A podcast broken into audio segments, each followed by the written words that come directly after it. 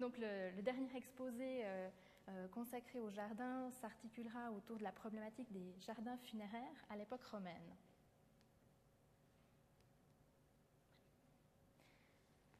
Je veux que le tombeau que j'ai fait édifier soit achevé suivant les plans que j'ai fixés, en forme d'exèdre, et qu'il soit placé une statue assise, du meilleur marbre d'au-delà des mers, ou en feuille de bronze de la meilleure qualité, haute d'au moins cinq pieds. Que sous l'exèdre soit placée une litière, et sur les côtés, deux sièges en marbre d'au-delà des mers. Que pour y étendre au jour où la tombe sera ouverte, l'on y voit deux couvertures, une paire de coussins de repas, deux manteaux et une tunique. Que devant le monument soit placé un autel du meilleur marbre de Carrare, sculpté du mieux qu'il se pourra, dans lequel seront placées mes cendres. Que cet édifice soit fermé par une clôture en marbre de Carrare, de façon à pouvoir être facilement ouvert puis refermé. Que cet édifice, ce verger et ce bassin soient entretenus par les soins de mes affranchis Philadelphus et Verus, et que les dépenses nécessaires y soient faites en vue des réfections et des reconstructions en cas de dommage ou de destruction. Que l'ensemble soit entretenu par trois jardiniers et leurs apprentis, et dans le cas de décès ou d'absence, qu'ils soient pourvus à leur remplacement. Que chacun des trois reçoive par an 60 boisseaux de blé, et pour les vêtements, 20 deniers. Que mon petit-fils Aquila et ses héritiers soient chargés de ces prestations que le monument soit inscrit à l'extérieur les noms des magistrats qui auront vu le début de la construction et le nombre d'années de mon existence. Le passage que je viens de vous lire est extrait d'un document qui nous a été transmis par un manuscrit du Xe siècle conservé à Bâle. Il s'agit de la copie d'un testament rédigé probablement dans la seconde moitié du IIe siècle après Jésus-Christ par un membre de l'élite de la cité des Lingons, un peuple de l'Est de la Gaule. Après cette partie descriptive, le Lingon liste les prescriptions visant à protéger son tombeau pour l'éternité. Son héritier et ses descendants veilleront à ce qu'elle soit respectée, sous peine de devoir verser une forte amende au trésor de la cité. Les derniers paragraphes conservés concernent l'organisation des funérailles et des cérémonies en l'honneur du défunt qui auront lieu chaque année le premier jour des mois d'avril à août ainsi que d'octobre. Comment expliquer le soin apporté au tombeau, l'organisation de cérémonies funéraires et l'ensemble des lois visant à protéger la tombe de toute violation, si ce n'est en prêtant aux Romains une croyance en la continuité de la vie après la mort En effet, à travers les textes des auteurs antiques et les épitaphes, se dégage la conviction que les morts devenaient quelque chose de différent, appelé tantôt âme, ombre ou mâne. Sous cette forme, entre guillemets, ils continuaient à habiter l'endroit où reposaient leurs ossements. Pour les vivants, cette âme-image reprenait les traits physiques du défunt, capable de se mouvoir, de sentir et de parler comme auparavant, mais restant intangible. De cette croyance est née l'idée que le défunt conserve tous les besoins qu'il éprouvait naguère, d'où le développement du culte funéraire célébré près du tombeau. La sépulture est donc considérée comme le lieu de dépôt du corps du mort, mais également comme la demeure de ses mânes. Les monuments funéraires ne pouvant pas être érigés au milieu des vivants, les nécropoles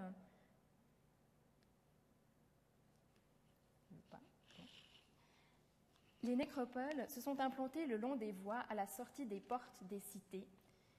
Ainsi, toute personne entrant ou sortant d'une ville se voyait obligée de passer devant ces tombeaux alignés, dont les épitaphes sauvaient de l'oubli le nom et la carrière des disparus. Autour de ces sépultures, il était habituel d'aménager des jardins, également appelés sépotaphes, du nom grec qui révèle leur origine. En effet, cette coutume de provenance orientale fut largement diffusée dans tout l'Orient hellénisé avant d'être assimilée par les Romains. Ces jardins devaient permettre aux ombres des défunts de continuer à exister dans un cadre agréable, rappelant celui de leur vie passée. Au fil des siècles et de l'évolution des croyances, ils symbolisèrent également un parallèle terrestre au séjour des bienheureux dans l'Hadès. De quelles infrastructures ces domaines funéraires étaient-ils équipés? Qui s'occupait de leur entretien? Leur surface était-elle importante? Quelle flore y poussait et le choix des espèces avait-il une signification? On pourrait présumer que l'archéologie réponde à ces questions, étant donné le nombre de nécropoles mises au jour dans l'ensemble de l'Empire romain. Malheureusement, nos connaissances du cadre naturel qui entourait les monuments funéraires sont encore très sporadiques. Toutefois, je vous propose aujourd'hui de confronter entre elles les sources antiques qui mentionnent des jardins funéraires, à savoir les textes littéraires, les inscriptions et l'archéologie, dans le but de dégager quelques éléments de réponse. Tout d'abord, l'apport des textes littéraires. Les jardins funéraires n'ont pas suscité un grand intérêt chez les auteurs antiques. Seuls quatre d'entre eux les mentionnent dans des contextes différents. Cicéron, le contemporain de César, apporte la première référence à un jardin funéraire lorsqu'à la mi-février 45 avant Jésus-Christ, Tullia, sa fille, décède des suites d'un accouchement. Accablé de douleur et ne supportant pas les exigences de la vie sociale à Rome, il décide de se retirer dans sa propriété d'Astura, à une soixantaine de kilomètres de Rome. Durant son séjour, il entretiendra une correspondance quotidienne avec son ami Atticus, resté à Rome. Au fil des échanges, nous apprenons qu'il souhaite honorer et perpétuer la, mémoire de sa fille en lui édifiant un monument dans un contexte bucolique. Ainsi, entre mars et juillet 45, les lettres de Cicéron sont truffées de références à ce projet. Par l'intermédiaire d'Atticus, il recherche un emplacement approprié, à la fois fréquenté et proche de la ville afin de pouvoir s'y rendre en une journée. Il se met alors en quête de jardins, orti en latin. Au cours des cinq mois qui suivent le décès de Tullia, une douzaine d'emplacements sur la rive droite du Tibre retiennent l'attention de Cicéron. On ignore si ce sont des problèmes de trésorerie qui l'empêchèrent d'acquérir l'une de ses propriétés avec jardin, ou s'il s'est décidé finalement à construire le monument à la mémoire de Tullia sur son domaine de Tusculum, comme le lui suggérait Atticus. Dans les deux cas, plus aucune référence à ce projet n'apparaît ni dans sa correspondance ni dans aucun autre texte antique. Sous le règne de Néron, Pétrone illustre les préoccupations des membres des couches élevées de la société romaine dans un épisode du Satyricon. Un des protagonistes, Trimalchion, riche affranchi, interpelle son architecte à propos de l'avancement des travaux de construction de son monument funéraire. Il insiste notamment sur les dimensions de l'enceinte, 100 par 200 pieds, environ donc 30 par 60 mètres, qui devront pouvoir accueillir la culture de plusieurs variétés d'arbres fruitiers et de vignes. En effet, pour l'ancien esclave, il est inconcevable que sa demeure éternelle ne bénéficie pas des mêmes aménagements que celle dont il profite de son vivant. La troisième mention nous est livrée, livrée par Virgile dans son Coulex, en français le moustique, un poème d'un peu plus de 400 vers considéré comme appartenant à ses œuvres de jeunesse. L'intrigue se résume ainsi. Un moustique est écrasé involontairement par un berger alors que l'insecte le réveille pour le sauver d'une attaque de serpent. La nuit suivante, le moustique apparaît en rêve à son meurtrier et lui demande une sépulture. L'histoire s'achève par la description de la construction d'un tertre en l'honneur du moustique au moyen de mottes de terre et de blocs de marbre. Les derniers vers dressent la liste des plantes et des arbustes qui y poussent. L'acanthe, une sorte de chardon, est cité en premier car il était d'usage de la planter sur les tombes et autour des stèles funéraires. Suivent les roses rouges et les violettes, variétés toutes deux rattachées à des fêtes sacrées organisées chaque année pour honorer les morts. Plusieurs fleurs originaires d'Asie étaient particulièrement recherchées pour les jardins funéraires et Virgile n'oublie pas de les citer. Le safran, plusieurs variétés de laurier, le lys et l'amarante. D'autres fleurs encore étaient associées au domaine funéraire car elles tirent leur nom de personnages mythologiques au destin funeste.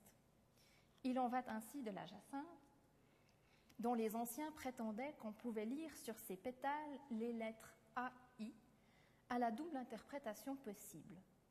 D'une part, elles évoquent en grec le mot hélas et symbolisent le cri poussé par Apollon après la mort accidentelle de Hyacinthe.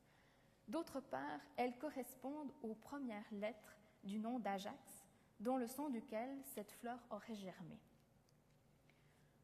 Le narcisse est également rattaché à une légende tragique, puisque le personnage homonyme, épris de son reflet dans l'eau d'une source, succomba de désespoir devant cet amour impossible. Enfin, d'autres plantes aux propriétés diverses, mais liées au culte des morts, sont citées. Le myrte et le romarin, l'herbe sabine, une sorte de genévrier qui pouvait remplacer l'encens, le bumaste, une variété de vigne sauvage à gros grains, le lierre, toujours vert, et le chrysanthème, qui était déjà une plante funéraire. Les sources littéraires sous la plume de Cicéron et par la voix du personnage de Trimalchion confirment donc le souci des Romains d'offrir un cadre naturel, agréable et soigné autour de la sépulture d'un défunt. Cet espace doit être suffisamment grand pour y cultiver de la vigne ou y faire pousser d'autres arbres et des fleurs, telles celles citées par Virgile. Un dernier témoignage, offert par Strabon dans, sa géographie, nous apporte un exemple de jardin funéraire archéologiquement connu, le mausolée d'Auguste à Rome. Il s'agit d'un grand monument circulaire en marbre, surmonté d'un tumulus recouvert d'arbres au feuillage toujours vert, probablement des cyprès. Derrière le tombeau se trouvait un bois sacré. Passons maintenant à l'étude des inscriptions. Les inscriptions sur pierre et les épitaphes en premier lieu constituent la majorité des témoignages de jardins funéraires. En effet, hormis des indications inscrites usuellement sur les pierres tombales, par exemple le nom, le prénom et l'âge du défunt, ainsi que le nom des dédicants, se trouvent parfois aussi des renseignements propres à l'aménagement de la sépulture. Ainsi, parmi les centaines de milliers d'inscriptions découvertes à ce jour, certaines permettent d'établir une définition plus complète de ce type de jardin. En premier lieu, c'est le terme latin hortus, qui est le plus largement utilisé. Le nom Kepotafium, translittération latine du mot grec Kepotaphos, moins répandu, est plutôt attesté dans les provinces orientales de l'Empire. Cependant, l'un ou l'autre de ces termes n'est pas toujours indiqué, quand bien même le texte de l'inscription ne laisse aucun doute sur l'aménagement d'un jardin auprès de la sépulture. Concernant l'ère de répartition des jardins funéraires, la provenance des inscriptions confirme leur diffusion dans tout l'Empire. Les noms inscrits sur les épitaphes renseignent sur le statut social des défunts. Comme l'atteste le fait qu'ils portent toujours trois noms, le prénom, le nom et le surnom, il s'agit de citoyens romains. Outre de nombreux affranchis impériaux, d'autres représentants des couches supérieures de la société romaine apparaissent des commerçants, des prêtres, des soldats, ainsi que des membres de l'élite dirigeante dans, dans, les provinces. Les indications contenues dans les inscriptions nous apprennent que les jardins sont très souvent délimités par un mur d'enceinte, en latin murus ou maceria. Les dimensions de l'enclos sont même parfois indiquées, ce qui autorise ainsi le calcul de sa superficie. Cependant, aucune règle ne semble avoir été établie en la matière. En effet, de tout petits jardins côtoient des exploitations de plusieurs centaines, voire milliers de mètres carrés. À part le terme monumentum, qui se rapporte au monument funéraire lui-même, il est parfois fait usage du mot aedificium, au singulier ou au pluriel, pour signaler la présence de bâtiments annexes. En revanche, certaines épitaphes emploient un vocabulaire plus précis qui suggère ainsi la fonction des différentes infrastructures. Plusieurs d'entre elles sont à rattacher à la préparation et à la consommation des banquets funéraires par la famille du défunt. Des salles à manger, kenakula, des auberges, tabernae, des tonnelles, tricliae, des pavillons, diaetae. Des greniers auréa étaient installés pour le stockage des plantes récoltées, tandis que certains locaux devaient probablement servir au rangement des outils nécessaires à l'entretien du jardin. Des chemins itinéraires sont parfois aménagés. L'approvisionnement en eau à l'usage des cultures ou des visiteurs du tombeau n'est pas oublié. Des citernes, kisternae, des puits, putei, des bassins, piscinae, et des canaux, canales, voire même des étangs ou des petits lacs, laki, sont mentionnés. Des fouilles entreprises à la fin du XVIIIe siècle dans une vigne le long de la Via Appia à la sortie de Rome mirent au jour 18 inscriptions ainsi que des statues et des fragments architecturaux. Parmi ces découvertes, quatre inscriptions et onze éléments sculptés appartiennent à un même ensemble et ont pu être rattachés aux vestiges exhumés. Le texte de l'une des inscriptions précise Marcus Ulpius Crotonensis, affranchi impérial, a fait faire ce monument pour son épouse Claudia Semne et son fils Marcus Ulpius Crotonensis. Le jardin est inclus dans ce monument où on trouve des tonnelles, un petit vignoble, un puits et des niches dans lesquelles sont exposées des statues de Claudia Semne représentées sous les traits de divinité. J'ai fait construire tout autour un mur de clôture en pierre sèche. Ce monument ne reviendra pas à l'héritier. Ce mausolée de Claudia Semne et de son fils fut érigé par leur mari et père au début du IIe siècle après Jésus-Christ. Ce texte, associé aux inventaires des fouilles et aux deux dessins de l'artiste Carlo Labruzzi légitime l'élaboration du plan de ce mausolée. Vous voyez donc euh, ces deux dessins. Celui du haut représente euh, un étalage des découvertes épigraphiques euh, effectuées au cours des fouilles. À, l'arrière-plan, l'endroit même où elles se sont déroulées. Et en bas, un dessin qui met en scène la fouille du mausolée. Et voici le plan que l'on peut reconstituer. L'inscription que l'on vient de lire devait prendre place contre la face du monument donnant sur la Via Appia. De l'autre côté de l'édifice, une dédicace à Claudia Semne ainsi qu'un tympan, un fronton triangulaire à son effigie était fixé au-dessus de la porte d'entrée. Selon le texte de l'inscription, le jardin, qui pour des raisons de place doit se situer à l'arrière du mausolée, était délimité par un mur, macaria, comme on l'a vu, agrémenté d'un puits, poteus, d'une vigne, vinea, et de triclia, vraisemblablement des tonnelles sous lesquelles avaient lieu les banquets funéraires en l'honneur des défunts. Un hôtel dédié à Fortune, Espoir et Vénus, ainsi qu'à la mémoire de Claudia, était probablement dressé dans le jardin. Des trois niches, Aediculae, contenant chacune une statue de Claudia représentée sous les traits d'une divinité, seuls les trois frontons, dont vous en avez un exemplaire ici, et une statue nous sont parvenus. En revanche, plusieurs statues de Marcus Ulpius Crotonensis furent mises au jour à l'intérieur du monument, tandis qu'un hypogée, donc une salle souterraine, renfermait un couvercle de sarcophage représentant Claudia couchée. Deux autres documents justifient la restitution encore plus précise de l'aménagement des jardins funéraires. Deux plaques de marbre portent en effet sur leur face le plan gravé d'un complexe funéraire. La première plaque est actuellement conservée au musée de Pérouse en Ombrie. Mentionnée pour la première fois dans le musée d'un collectionneur florentin du XVIIe siècle, aucune indication ne précise le contexte archéologique de sa découverte. Une inscription est partagée entre le haut et le bas de la plaque.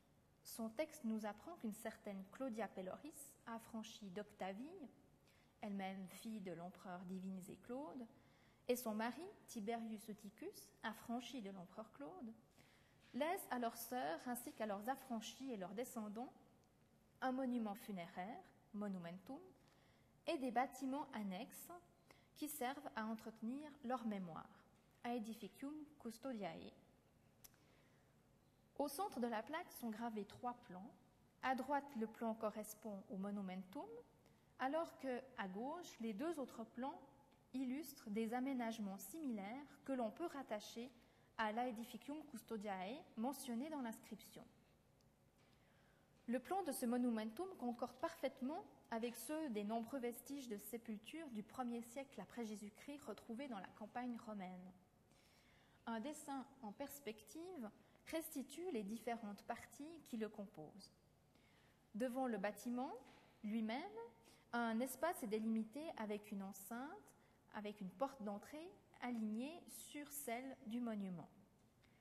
L'intérieur de cet espace est aménagé par plusieurs murs dont l'interprétation s'avère difficile. Toutefois, une recherche de symétrie se laisse deviner. Sur la gauche, en entrant, deux murs peu élevés définissent un enclos dans lequel pouvaient se dresser plusieurs pierres tombales.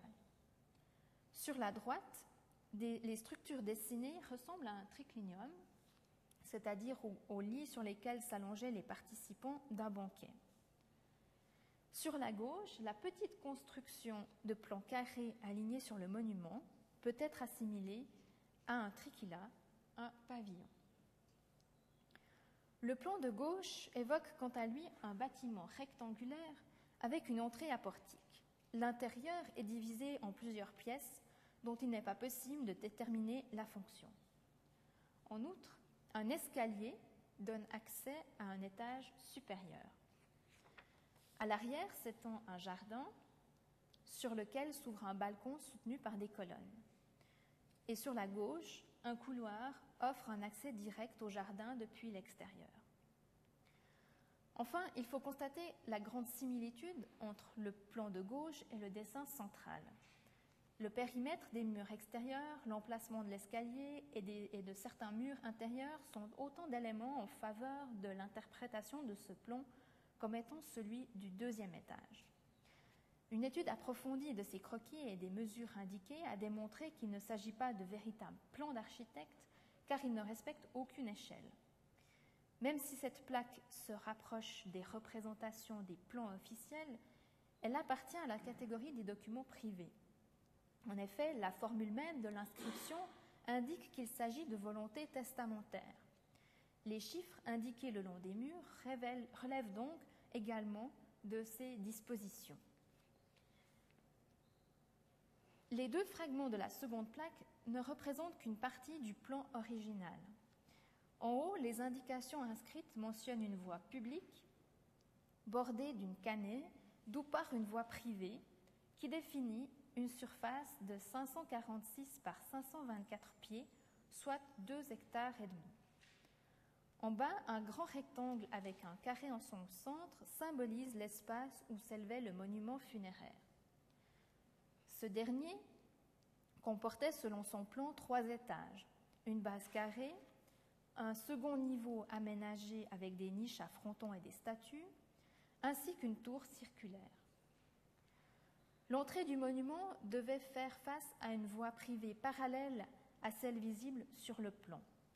Sur les côtés, des petits bâtiments annexes délimitaient l'espace réservé autour du monument, tandis qu'un mur de clôture percé de trois portes donnant accès au jardin enfermait l'arrière. Des petits cercles figurent une rangée d'arbres à l'intérieur de la zone monumentale ainsi que des plantations en ligne parallèle dans le jardin.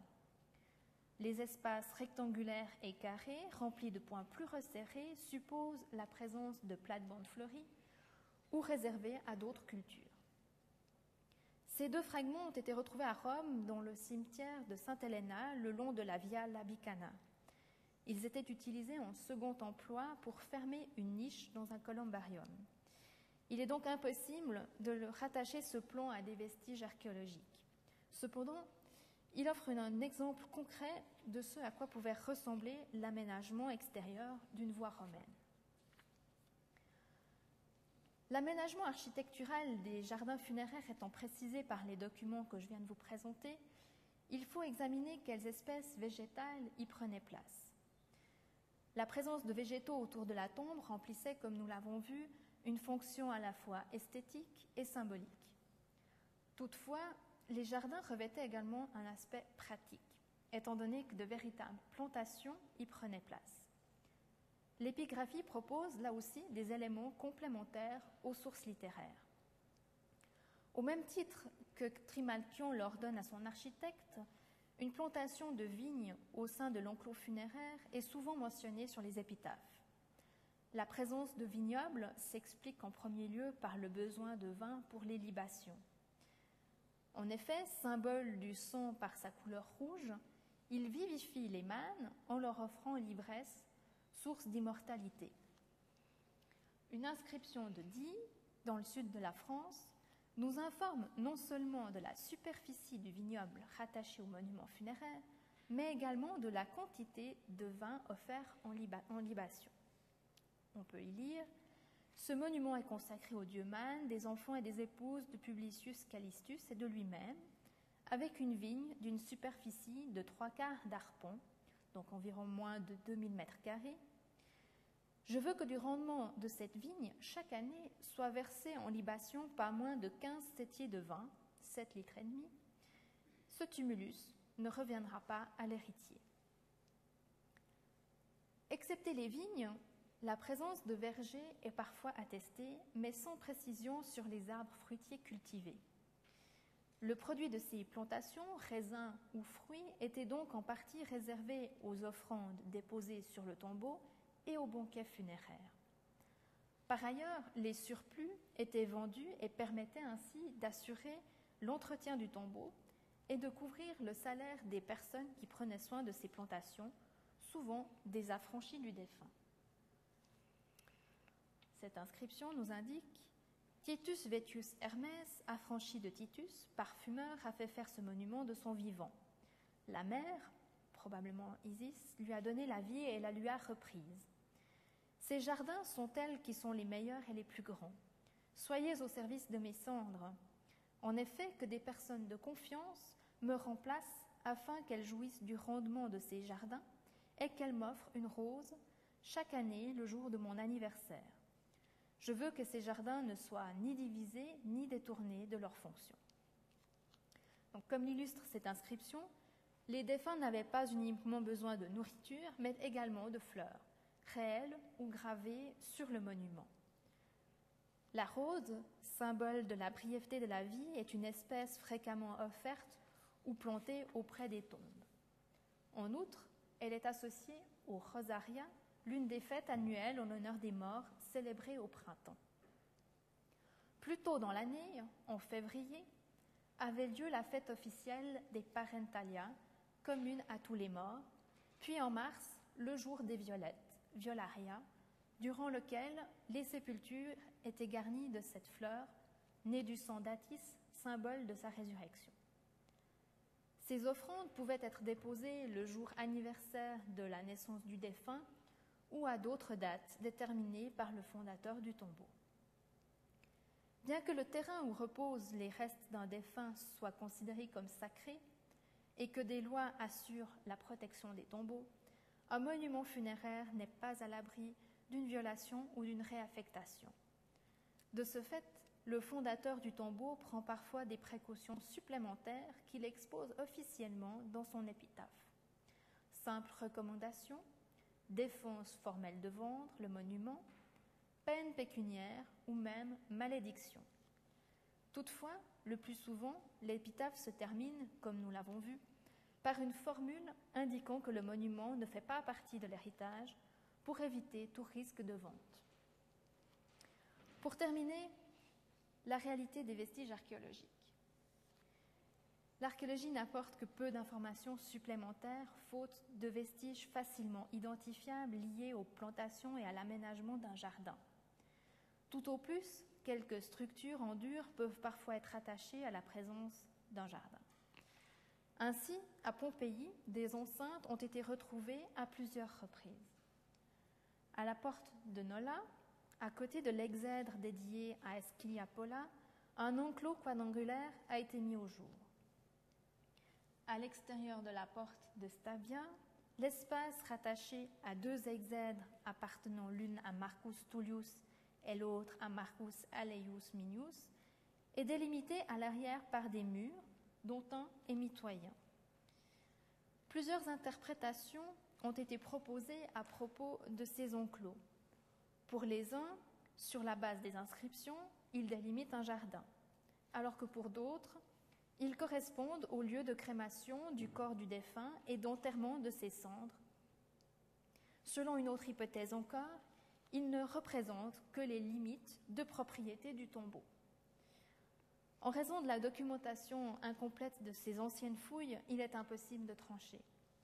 En effet, la seule manière de, prouver l'existence d'un jardin serait de mettre en évidence les traces, traces de plantation, ce que ne me permet pas la présence de la végétation moderne. Toutefois, des fouilles menées dans les années 60 à Scafati, à l'est de Pompéi, découvrirent les vestiges d'un tombeau dans une zone de forme triangulaire délimitée par des murs en tuf. Des cavités attribuables à des racines d'arbres, ainsi que des traces de sillons, ont été identifiées à cette occasion. Les empreintes laissées par les racines sont de tailles différentes et doivent correspondre ainsi à plusieurs espèces qu'il n'a pas été possible de reconnaître. Toutefois, il ne paraît pas déraisonnable de supposer la présence de cyprès étant donné leur forte symbolique funéraire. La découverte d'un tertre contenant des ossements et du matériel brûlé est également à relever.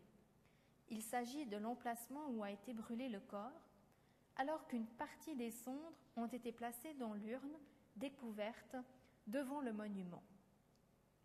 Les résultats de cette fouille prouvent qu'un enclos pouvait servir à la fois de lieu de crémation lors des funérailles du défunt et de jardin. Ainsi, il est plus que probable que les habitants de Pompéi agrémentaient les alentours de leurs tombeaux de plantations colorées, identiques à celles qu'ils possédaient en réalité ou en peinture dans leur demeure. Pour conclure, cette étude démontre la nécessité de confronter les sources littéraires, épigraphiques et archéologiques, les multiples facettes des jardins funéraires étant éclairées par les divers types de sources. Grâce à la littérature, nous appréhendons les motivations de tels aménagements, ainsi que la symbolique des plantes que l'on y faisait pousser. Par exemple, la douleur de Cicéron ne sera apaisée que lorsqu'il aura pu édifier un monument à la mémoire de sa fille dans un cadre agréable. De son côté, Trimalchion, sous la plume de, Pétrone, incarne à la perfection un membre de l'élite romaine pour lequel la vie après la mort devra être identique à celle qu'il mène de son vivant. Chez Virgile, enfin, son poème sur la mort d'un moustique illustre la nécessité d'ériger un tombeau aux morts et dresse la liste des plantes à la symbolique avérée qui doivent y prendre place. L'abondance du matériel épigraphique offre quant à lui des documents de première main issus de représentants des couches supérieures de la société romaine. De ces témoignages individuels, se dégage une description générale des jardins, incluant le monument funéraire lui-même, un enclos détermine la superficie du domaine. Des bâtiments annexes sont utilisés par la famille du défunt pour y célébrer les banquets commémoratifs ou par les personnes en charge de l'entretien, tandis que des puits ou des bassins assurent l'approvisionnement en eau. Parallèlement à la description des jardins, les inscriptions nous éclairent sur leur utilisation. En plus de leur fonction symbolique, les jardins, ceux d'une certaine taille en tout cas, étaient également considérés comme des cultures dont la production devait rapporter à leurs propriétaires. De là s'expliquent les prescriptions juridiques visant à protéger le tombeau de tout usage inapproprié. À l'instar du nombre d'inscriptions faisant référence à un jardin funéraire, on s'attendrait à en retrouver de nombreuses traces, notamment à Pompéi. Malheureusement, les empreintes fugaces laissées par les végétaux qui y poussaient, ainsi que les quelques murs restants des enclos, ont très peu retenu l'attention des archéologues. Il ne reste qu'à espérer que de prochaines fouilles, attentives à la problématique des jardins, nous apportent de nouveaux éléments pour enrichir nos connaissances. Je vous remercie de votre attention.